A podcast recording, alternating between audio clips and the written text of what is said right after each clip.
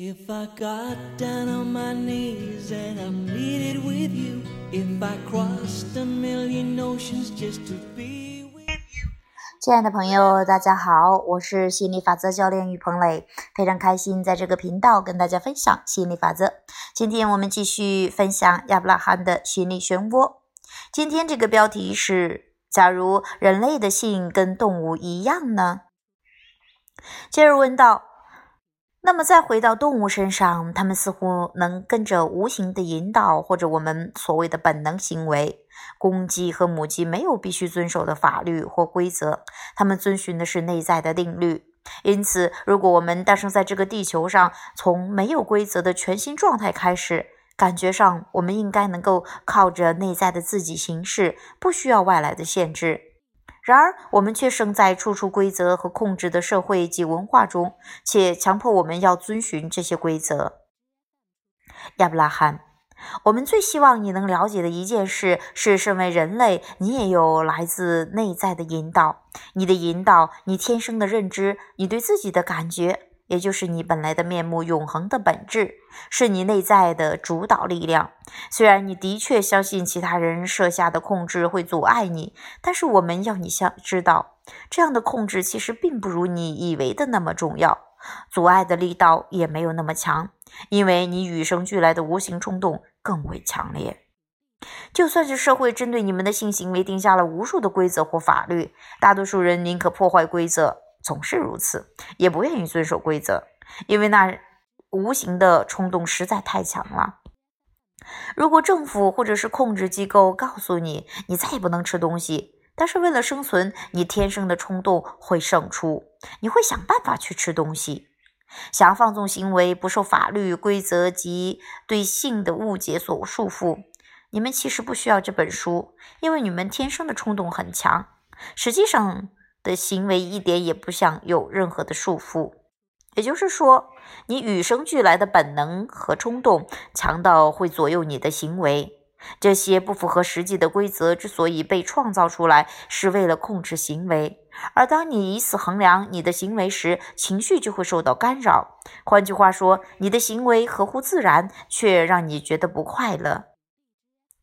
只要想去控制他人的行为，你们就永远找不到快乐。也不知道真正的自由有多么甘美。你们真正要追寻的是控制自己的想法和更大的视野，达成振动频率一致。啊，这是我们今天分享的这个关于关于性哈这一章都是讲关于性和吸引力法则的哈。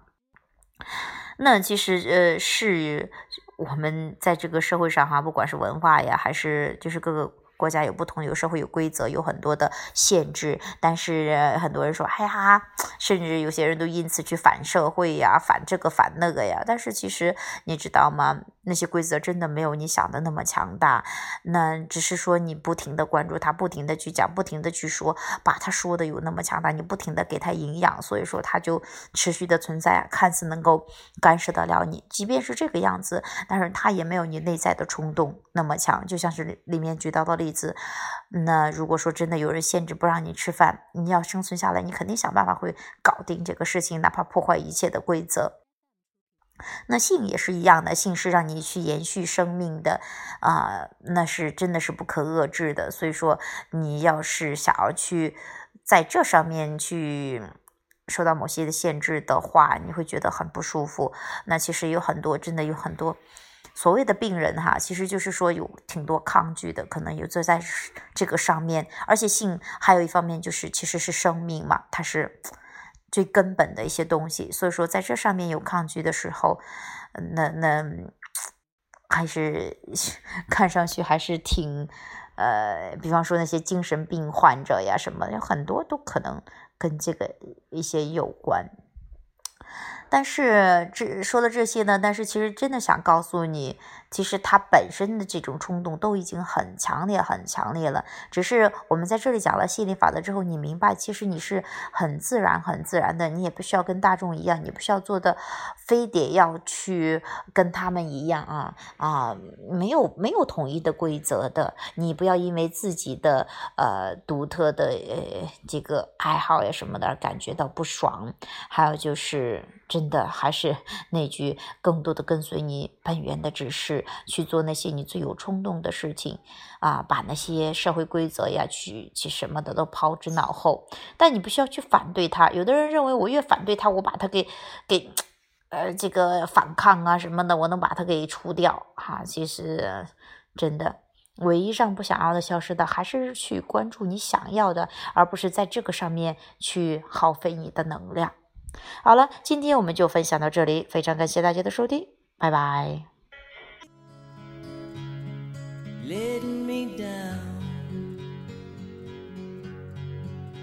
If I climb the highest mountain just to hold you tight, if I said that I would love you every single night, would you ever